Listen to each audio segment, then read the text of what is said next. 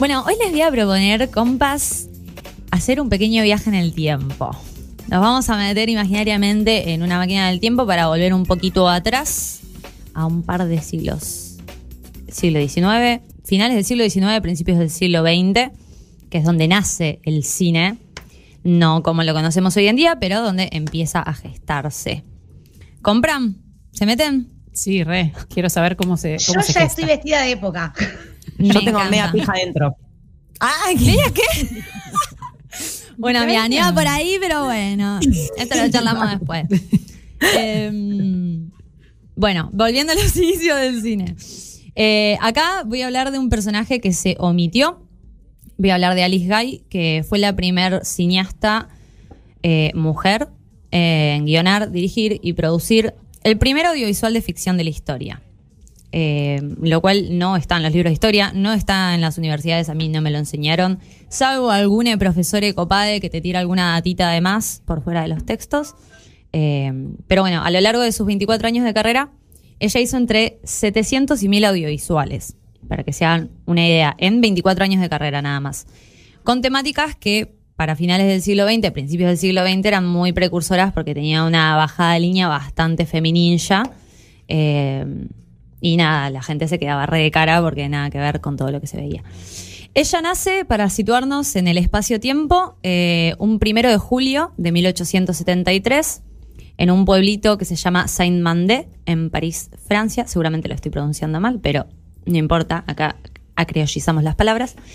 Eh, y creció en una familia de clase media, de orígenes chilenos, Así fue su vida hasta aproximadamente sus 20 años, que su padre fallece y ella sale en búsqueda de trabajo para sostener a su madre y a sus cuatro hermanos. En el contexto, finales del siglo XIX, estamos hablando de 1896 aprox, empiezan eh, a surgir aparatos cinematográficos que registran las imágenes en movimiento, para que se hagan una idea. Siempre hubo discusiones del tipo de quién fue el primero en crear un aparato eh, que reproduciera las imágenes en movimiento. La discusión siempre estuvo más o menos entre los hermanos Lumière y Edison. Y hubo un montón de aparatos con un montón de nombres técnicos distintos que hacían más o menos lo mismo. Edison, el que conocemos de la lamparita. Así es. Claro, el mismo. Mira. Como buen inventor de la época, probaban un montón de aparatos distintos y en ese momento se estaba poniendo mucha plata para que se creara el cinematógrafo. Estaban viendo a ver quién primeriaba, quién patentaba primero el mejor aparato para reproducir imágenes en movimiento. Eh, nada, pelea de egos masculinos, ¿no? Por todas partes del mundo. Siempre se discutía sobre eso. La realidad es que había un montón de tecnologías similares que lo estaban haciendo, que lo estaban patentando con diferentes nombres. Me parece que ver quién es el primero, quién no es el primero, es indistinto porque lo estaban haciendo todos al mismo tiempo en diferentes lugares. Eh, pero bueno, lo que es o era indiscutido por los libros de la historia del cine es que hay eh, dos grandes padres del mundo audiovisual. ¿Saben de quiénes les estoy hablando? Si les digo los hermanos Lumière y eh, George, eh, George, ¿George era? Se me fue el nombre. ¿Méliès? Eh, los Lumière sí, Méliès no. Ahí va. Bueno. Yo Los te her- pongo esta cara, la de la reina isabel de ni idea, la verdad. El sticker. Ah, bueno, me encanta. Les voy a introducir un poquito entonces. Eh, los hermanos Lumière fueron los primeros documentalistas. Eh, hay títulos como La salida de los obreros de la fábrica Lumière o La llegada del tren a la estación, que son como los títulos más conocidos de ellos. Pero bueno, ellos veían el cinematógrafo como un aparato científico para poder registrar la realidad, ponele, más documental. Y Méliès fue considerado eh, el padre de la ciencia ficción, como el primero en eh, narrar historias fantásticas. Así se enseña, así lo aprendí yo en la facultad. Es una gran mentira, porque antes de Méliès estuvo Alice Guy. Y nadie habla de eso. Qué bronca. Mucha bronca, así es. Nadie no. Nadie no. A- alguien va a hablar. Ahí, y acá voy a hacer un pequeño paréntesis. Eh, la madre de Lola se indignó muchísimo con esta historia y me trajo la punta para que investigara y la verdad que sí, me metí en esa. El nombre de Alice me había llegado hace un tiempo, pero bueno, nunca había considerado traerlo acá y me parece que está bueno para seguir charlándolo. ¿Cómo logra esta chica de clase media introducirse en el mundo del cine? Bueno, año 1895, se están ahí produciendo diferentes aparatos. Eh, Alice Guy tenía 22 años y estaba empezando a trabajar como mecanógrafa, que era lo que logró estudiar antes de que su padre falleciera. Eh, y empieza a trabajar para el empresario e inventor León Gaumont. ¿Le suena el nombre? Ahí Sí, va. Hay un cine muy conocido acá, supongo que se debe llamar por él. Exactamente. Eh, un cine que amo un montón, que está ahí. mm, eh, Enfrente de Plata- Plaza Plaza Congreso. Congreso. Ahí va. Uy, hace rato que no voy a Capital. Bueno. Eh, bueno, León Gaumont se dedicaba a manufacturar y vender cámaras fotográficas. Entonces, como que medio estaba en el medio y los Lumière lo invitaron a él a que fuera a ver la proyección de la salida de los obreros de la fábrica. Y él le dice a Alice, che, venite, vamos juntos. Claramente no así, eh, pero venía a ver qué onda. Este fue el primer documental. Y en la primera proyección, Alice estuvo ahí, acompañando a su jefe. Quedó totalmente flayada e impactada por este nuevo aparato tecnológico. Imagínense que en la época lo, lo más eh, fino que había llevado la tecnología eran fotografías. Foto, claro. Y hasta ahí era como, wow, otro mundo. Eh, le invita a la prueba, ven la proyección, queda impactada. Ella, al margen de esto, ve otro tipo de forma de usar el aparato. Como que los hermanos Lumière solo documentaban y ella tenía muchísimo conocimiento sobre literatura, porque su padre era profesor o algo así, tenía como muchísimo conocimiento que le había inculcado. Y aparte ella eh, se dedicó mucho al teatro también. Entonces tenía muchísimos recursos sobre escenografía, maquillaje, vestuario, guion, interpretación. Eh, y dice, ah, esta es la mía, encontré algo que me puede servir un montón para poder plasmar mis mundos. Y encuentra en el cine, o en los audiovisuales, mejor dicho, eh, la idea de poder narrar más allá de la realidad, de poder crear una historia, de poder mostrar otra cosa. Por eso digo que es como la madre de la ciencia ficción previo a Méliès, que es el que sí se reconoce por este género. Eh, bueno, quedó reflejada. En el mismo momento le empezó a decir a su jefe, che, Gaumont, por favor, conseguime un aparato, necesito filmar algo, necesito filmar algo. Fue tal la insistencia de Alice hacia su jefe que le dijo, bueno, ¿sabes qué? Está bien. Te voy a conseguir el aparato, filmate algo, pero no puedes dejar de trabajar como secretaria. Condición número uno. Eh, así que bueno, mal que bien, con las condiciones de la época, siguió trabajando y en sus tiempos libres empezó a filmar. Lo bancamos a Gomón, que la bancó ahí, por lo menos eh, prestándole. No- no Por me- ahora. no ah, ya me Por imagino, ahora. Ya me imagino. Se, se, se da vuelta Por ahora todo, se portó. Ahora vas a ver que se siguió portando un poco más. Después, bueno, le saltó la mano, pero ahora, ahora vamos a llegar ahí. Eh, a mí me parece sorprendente que en la historia se haya borrado el nombre de ella, porque fue la primera en, en percibir que se podía poner una narrativa en lo que se estaba contando. Eh, su primera obra, que fue para lo que le pidió la cámara, que le consiguiera la cámara Gaumont, se llamó Helada de las Coles o Helada de los Repollos, si lo ponemos en español, eh, y data de 1896, o sea, tan solo un año después de que los Lumière sacaran su primer película, eh, ella saca este audiovisual, tan solo un año después. Cuando al que se reconoce el padre de la ciencia ficción o de lo fantástico es Méliès con eh, la icónica película Viaje a la Luna, que es de 1902, o sea, seis años después. Data de color, ella vino antes, pero nada. Eh, ambos, tanto Alice como Méliès, tenían una formación en teatro. Y no sé si saben lo que significa la palabra trucajes.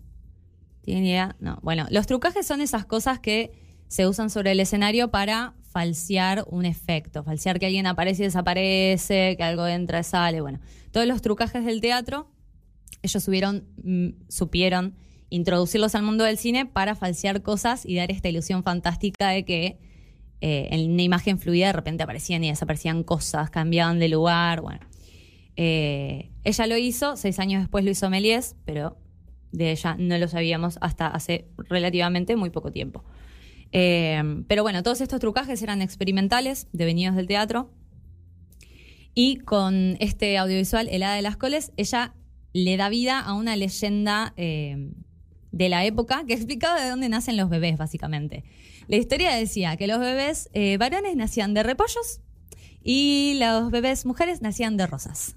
Se sabe. Es cierto. Eso se sabe. Claro, no- es verdad. nos llegó, nos llegó. Esa es la es realidad. cierto. Sustento, Llegó. sustento teórico. Entonces, claro, obvio, ¿de dónde vamos a nacer? Ahora, ahora le preguntaría, ¿y las personas no binarias de dónde nacen? Pum, ahí se explota todo, no, no sabemos qué pasa. Pero bueno, esto fue hace mucho tiempo atrás. Si ella lo hubiese sabido, lo hubiese filmado. Obvio, seguramente. Hubiera lo puesto una tercera hecho. opción, claro. Ni hablar. Pero bueno, esta fue la primera película. Aclaro, entre paréntesis, cuando estoy hablando de las películas de la época, no son las películas que conocemos hoy en día. Antes las películas duraban segundos, minutos, eran cosas muy cortitas porque era súper caro. Eh, también fue una de las primeras personas en lograr hacer un audiovisual que durara mínimo un minuto. Eran más cortos que eso incluso. Y bueno, ella en un minuto cuenta esta historia eh, de una leyenda popular. Eh, bueno, nada. Tuvo muchísimo éxito porque estaba como mostrando algo re para la época, con trucajes, aparecían bebés de repollos y de rosas, como todo muy bizarro. Eh, y al público le gustó un montón, compraron, tuvo muchísimo éxito, se empezó a demandar que ella siguiera produciendo, entonces ella empieza a dispararse al mundo del cine como realizadora. Gaumont acá dice, apa, bueno, tengo entre mis trabajadores una un potencial fuente de ingresos. Bueno, ¿qué vamos a hacer? Vamos a apoyarla. Y sí, obvio, tuvo punch, vamos a ponerle plata. Gaumont ahí decide abrir su productora audiovisual con su nombre, Gaumont, pero la pone a ella como directora artística de toda la productora. Eh, básicamente era la cabeza de la productora, Alice Guy. Por eso me resulta rarísimo que sí, eh, siga sin estar en los libros de historia. Eh, bajo esa productora de Gaumont, ella en Francia hizo aproximadamente unos 300 audiovisuales. Más o menos. En menos de 10 años. Un montón de laburo. Eh, no paraba nunca. Dentro de los audiovisuales que realizó en Francia bajo la productora de Gaumont, eh, hubo las primeras pruebas a color del cine. Estuvo la primera película con una superproducción francesa que se llamó La Crucifixión, que fue también la primera película en tener eh, una sonorización con un aparato que se llamaba cronógrafo. Fue la primera superproducción sobre la muerte de Cristo, eh, que contó con más de 300 extras, lo que para la época era una locura porque no se usaba tanta gente para filmar audiovisuales. También eh, se la podría considerar la precursora de los videoclips musicales, porque en la época eh, filmaba actuaciones de cantantes populares de la época haciendo playback y los montaba con música. Todo esto principios del siglo XX, o sea, imagínense, 1900, 1905, por ahí. Rarísimo. Eh, bueno, nada, eh, creció, vieron que pegaba un montón, siguió produciendo, digo, en 10 años hizo como 300 audiovisuales. Y decide decir, bueno, hasta acá llegué, ¿qué puedo hacer para crecer? Bueno, vamos a Estados Unidos, la cuna de los audiovisuales. Eh, en el medio se casa con un chabón que se llama Herbert Blanchet y se mudan a Estados Unidos. Herbert, su esposo, fue el encargado de generar una sucursal de la productora de Gaumont en Estados Unidos. Él tuvo a cargo de eso. Ella llega a Estados Unidos y arma su propia productora. Como cabeza, como productora, como todo. Eh, y la llamó Solax Film Company. Carísima. ¿Eh? Carísima. Carísima ella, se juntó los morlacos trabajando para Gaumont y dijo, bueno, ahora me tomo el palo, voy a hacer la mía. Imagínense, perrísima, empoderada para la época, la mina se puso a producir a lo loco, teniendo el aval de que habían pegado un montón sus relatos, porque eran otra cosa, eran distintos, había cosas fantásticas, nada, la gente flasheaba un montón. Se puso a producir, a producir, a producir. Hizo mínimo 400 audiovisuales en Estados Unidos. Eh, hay muchísimos títulos, la mayoría son cortometrajes, por esto que les digo que cuando hablamos de películas de época no estamos hablando de una película de una hora, porque no se hacían tan largas en ese momento. Eh, pero les voy, a contar algunas que me parecen como joyitas para destacar, porque claramente acá no voy a poder abarcar toda la vida de esta señora hermosa. Eh, la primera se llama Making an American Citizen. En criollo, haciendo un ciudadano americano. De 1912, para que se hagan una idea. En la película, primero, eh, muestra al esposo teniendo una relación de poder con su mujer eh, y haciendo, generando, no sé bien cómo decirlo, pero mm, maltratando físicamente, teniendo abuso físico y de poder hacia su mujer. Eh, la somete a golpes, a trabajo forzado, un montón de cosas. Y mm, es raro cómo lo plantea Alice, pero bueno, estamos hablando de hace más de 100 años atrás, ¿no? Eh, se ven diferentes escenas, el chabón maltratando a su esposa y de repente viene otro chabón estadounidense a pegarle un par de sopapos y decirle, no se puede tratar así a una mujer, che, vení que te voy a enseñar. Entonces como, Como que... un buen macho, te voy a enseñar. Claro, un macho enseñando al otro macho cómo no ser macho. Raro, pero bueno, para la época, imagínense que educando un Para la poco. época era re disruptivo. Ahora canchereamos Claro. diciendo, hace 20 años nosotras hubiésemos fascinado con ese juego. Claro, olvídalo. Eh, pero bueno, hombres seleccionando hombres para que se corrija y el, termina como el final feliz es que el chabón logra corregirse y terminan siendo una pareja heterosexual divina eh, sin tanta violencia de por medio, parece. Pero bueno, Ojo, ojo, puede haber algo de eso en eso que reclamamos siempre a los chabones, de que vieron que los chabones entre chabones se encubren, eso, Sí. lo otro, como que, che, loco, así no se trata una mujer, sí. no es mala. Y quizás, digo, estaría bueno que vean estos videitos, ¿no? Como para, quizás hay que volver más hace atrás 200 todavía. años que se lo venimos diciendo. Claro. Tal cual. Eh, bueno, esa es una. De- en el mismo año hizo otra película que se llama A Fool and His Money, que es Un tonto y su dinero. Eh, que la particularidad de esta película es que narra la historia de una familia de negres de clase media. Lo cual no se veía, porque siempre que se representaba a la comunidad afrodescendiente era como en la pobreza, incultos, como brutos, casi animalizándolos, eh, nada, de una forma bastante denigrante. Alice decide mostrarlos como una familia de clase media, La interseccionalidad de Sí, Alice, sí, o sea, sí. full en 1912, espectacular. Tremenda. Eh, y también des- toma la decisión de usar actores eh, racializados, que en la época no se utilizaba. Ella dice, no, lo va a representar la gente que lo tiene que representar, eh, pero era innovador porque en ese momento se usaba el blackface en Estados Unidos. Se sigue usando en Estados Unidos y en el mundo. Pero claro, en ese momento la única forma de representar a un Blancos negro pintados de negro. blancos pintados de negro, tal cual. Eh, sobre todo Griffin con El nacimiento de una nación, que es una película sumamente fascista, eh, pero bueno, es un ejemplo puntual de, de la contracara de Alice.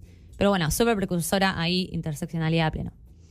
Y el último que les voy a mencionar, así como eh, para no seguir hablando de su filmografía y tirarles algunas datitas más.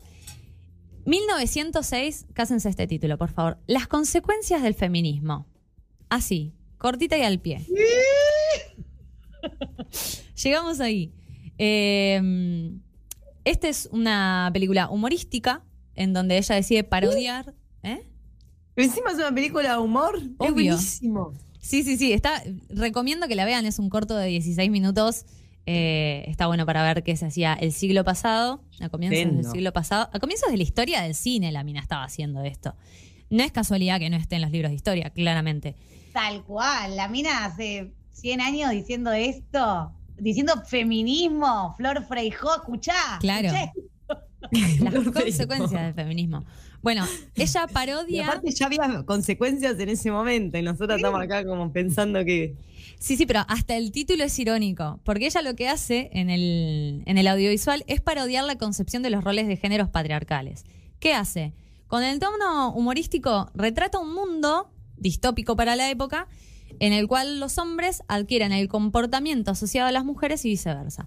Entonces, mientras ves a las Amo, mujeres Amo. llegando del trabajo, fumándose un pucho, escabeando algo, Estoy de acuerdo. las minas con vestido de época, o sea, no- ni siquiera les cambió la ropa. O sea, las minas vestidas de minas, a- teniendo las actitudes de chabones. Y los chabones vestidos de chabones, haciendo la comida, medio Yo siendo estoy de sometidos. acuerdo. Esa es nuestra lucha, debería ser nuestra lucha. Nuestra ¿Dónde está mi remera que dice eh, reivindico a Alice Guy. Ya la quiero. Yendo a hacérmela porque te- ahora te vas a indignar. Ahora te vas a indignar y vas a sacar la remera por tres. Eh, pero bueno, ella lo que hizo fue retratar a la inversa los roles y puso a los hombres también eh, planchando, cocinando, cuidando a los hijos. También ahí hay una cuestión de violencia que, bueno, las mujeres al tomar el lugar de los hombres como medio eh, menospreciando a los hombres, viendo todo eso, marcándolo tal cual para, con sarcasmo, marcar estas desigualdades y la ridiculez de los roles que estaban impuestos. Nada, tuvo muchísimo éxito Alice en Estados Unidos. Su productora llegó a ser una de las más importantes de comienzos del siglo XX. Pero, pero, pero, adivinen qué pasó. ¿Qué se imaginan que pudo haber pasado? El patriarcado. No, pero ¿en qué, en cuál de todas sus modalidades? Claro. Porque el patriarcado puede ser la mataron a piñas o no sé, o la Hay algo peor que te maten, Micaela, y es que te olviden. Y eso fue lo que nos hicieron. Nos hicieron olvidar a Alice Guy. Sí, sí, sí. No. Yo prefiero que me olviden a que me manden a piñas igual, ¿eh? Bueno, no la mataron, tranqui, no la mataron. Estamos bien. Pero, eh, casi que la enterraron en vida un poco. Eh, Alice empezó a maternar, eh, tuvo hijes, empezó Ahí a está. ser madre. Pero, aún así y todo, teniendo dos pibes bebés, seguía con un ritmo de tres rodajes por semana. Que yo no sé si alguna vez estuvieron en un rodaje, pero un rodaje es sumamente agotador. Me imagino más en esa época con todo lo que habría que medir. Eh, pero bueno, al, al estar haciendo tres rodajes por semana y maternando, decide pasarle la gerencia de la productora a su esposo, a Herbert, el Herbert, vamos a decir. No, Grave error, hermana, grave error. no. Eh, claro, pero ella dijo, es mi esposo, ¿en quién voy a confiar? Y bueno, obvio. Herbert se había quedado sin trabajo porque Gaumont lo saca del puesto de la productora que tenía en Estados Unidos. Y le dice, bueno, vení y trabaja conmigo, te cedo la gerencia, yo voy a seguir produciendo. El chabón estaba verde de envidia, destilaba una cantidad de fragilidad masculina increíble. No soportaba que su esposa fuese exitosa y no soportaba que se estuviese haciendo famosa antes que él Era obvio. obvio. Entonces, ¿qué hace? Eh, cuando toma la gerencia de la productora, usa todos los recursos, el estudio, las cámaras, las luces, los actores, o sea, todo, y crea su propia productora. Medio como que le hizo un vaciamiento ahí, le- como que le tomó todos los recursos y empezó a producir sus cosas. La dejó medio en banda y le dijo, ¿sabes qué? Eh, me enamoré de esta actriz, me voy a Hollywood, ni nos vimos. La dejó ahí sola. No. ¿Cómo se llamaba el marido? Herbert, ya te digo el apellido, Herbert Blanchet. Horrible el Herbert. Por envidioso encima, porque podrían haber sido alta pareja exitosa. Bueno, no. Eh, imagínense que en la época, por más fuerte que fuese esta señora, socialmente no estaba muy bueno lo que estaba pasando, se habían divorciado eh, y ella, avergonzada por la situación y todo lo que estaba pasando, decide vender la empresa en 1922 y volverse a Francia con su familia. Eh, No, ese hijo de Yuta nos privó de alto Sí. Yo estoy indignada. Indig- Sí, indignadísima. Eh, nada, ahí ella piensa que puede volver a, a introducirse en el mundo audiovisual de Francia. Eh, toda la familia Gaumont le cierra las puertas. Eh, la dejaron prácticamente en banda. No pudo volver a insertarse en el mundo audiovisual, por lo cual deja de filmar. Ahí eh, termina la carrera audiovisual de Alice después de 24 exitosísimos años. Se vino a pique de toque. eh, y bueno, voy a hacer un picadito para ir cerrando la idea. Lo machirulo de la situación. Nunca fue reconocida por el medio audiovisual ni por la historia del arte ni cinematográfica. Eh, en la época, los derechos de autor de las obras eran de las productoras y no de los directores, por lo cual ella no percibió ganancias de sus obras luego de vender Solax. Sus colegas, sobre todo directores de fotografía varones, eh, se peleaban para adjudicarse la autoría de las obras de ella. Gaumont la menospreció como realizadora, despojándola ahí un poco a la sombra del olvido, diciendo que no había sido tan importante, no, que no había tenido tanta relevancia, que ella no había hecho todas las cosas que había hecho, eh, y se lo adjudicó a sí mismo. Así que Gaumont no era tan piola, porque encima después Le ni vamos a ir siquiera a le dio por ese cine de mierda. No, el cine no. El cine no, podemos tacharle el nombre y ponerle el No, nombre de ella. Alice Guy. Alice Guy. Obvio. Me re encanta esa idea, te rebanco. Eh, y tristemente durante la Primera Guerra Mundial se perdieron gran cantidad de sus obras porque no se conservaron los fílmicos originales. Eh, los, filmos, los fílmicos son de plástico. eh, muchas veces se reutilizan para hacer peines, imagínense. Eh, pero bueno, ahí se perdió un montón de su obra. Lo lindo, como para que nos vayamos un poco más arriba con datita más, un poco más feliz. A sus 67 años decide volver a Estados Unidos. ¿Para qué? Para reclamar los derechos de sus obras y los originales que quedaran dando vueltas por ahí.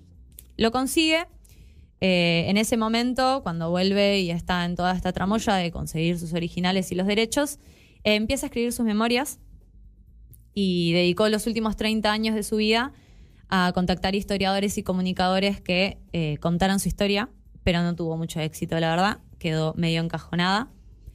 Y la reparación histórica llegó, pero tarde, porque llegó luego de que ella haya muerto.